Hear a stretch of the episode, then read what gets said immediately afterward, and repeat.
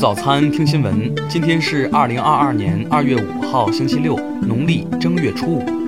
云盛在上海问候您，早安。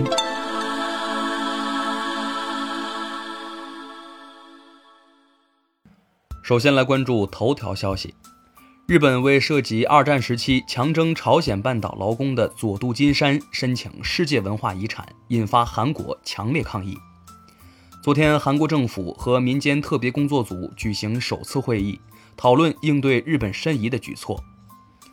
佐渡金山是日本江户时代的著名金矿，二战时期上千名朝鲜半岛劳工被强征至此做苦力。日本有关方面长期以来考虑为佐渡金山申遗，曾引发韩国强烈反对。近日，日本首相岸田文雄不顾韩方反对，宣布计划为佐渡金山申遗。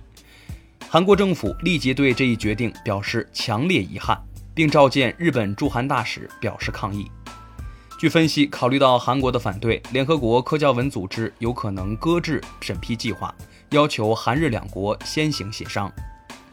听新闻早餐知天下大事，下面来关注国内新闻。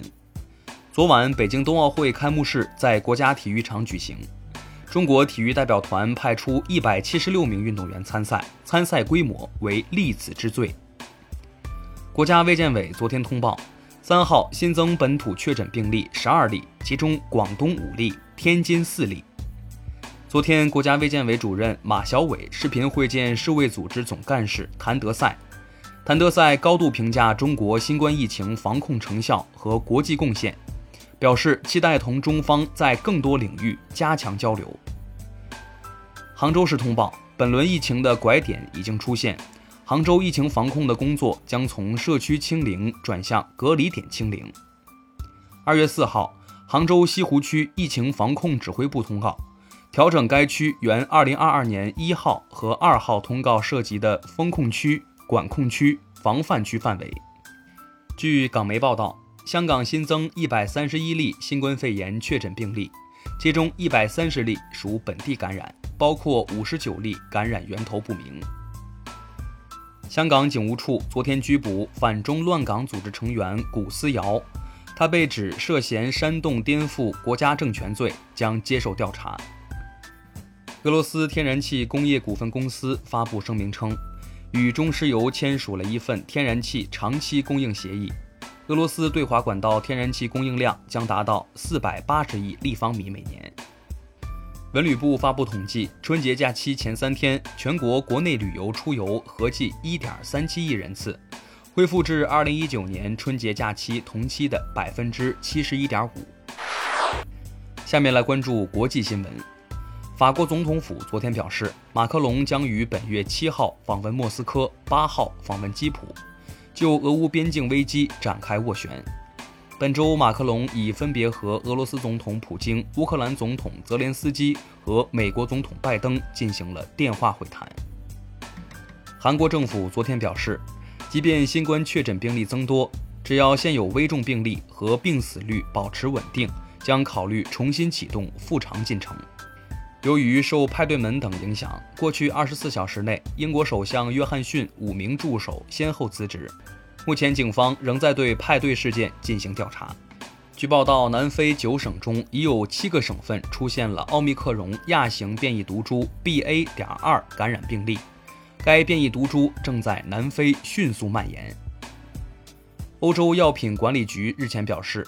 尚无足够证据证明应该接种第二剂新冠疫苗加强针，但相关负责人强调，需要继续推广疫苗接种。第一针加强针的保护效力非常显著。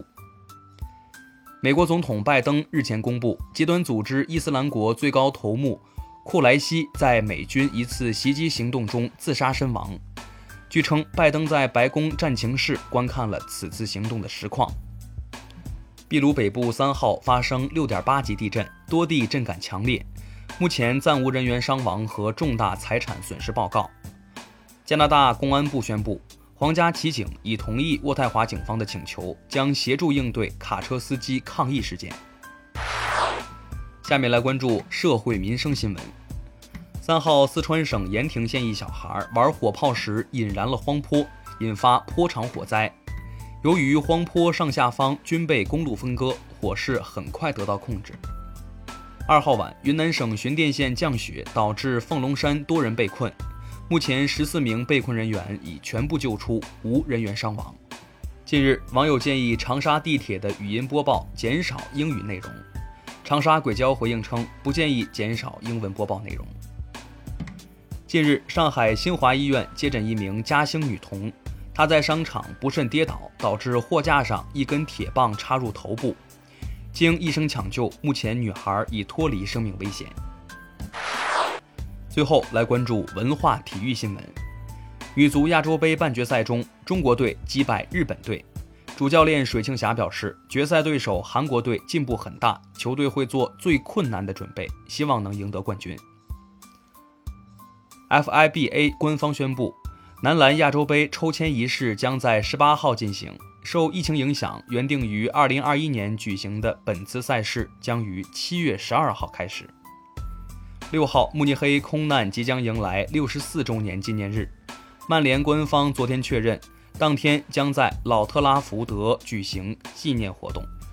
截至昨晚二十一时，春节档新片总票房突破四十五亿，其中票房前三分别为《长津湖之水门桥》、《这个杀手不太冷静》、《奇迹笨小孩》。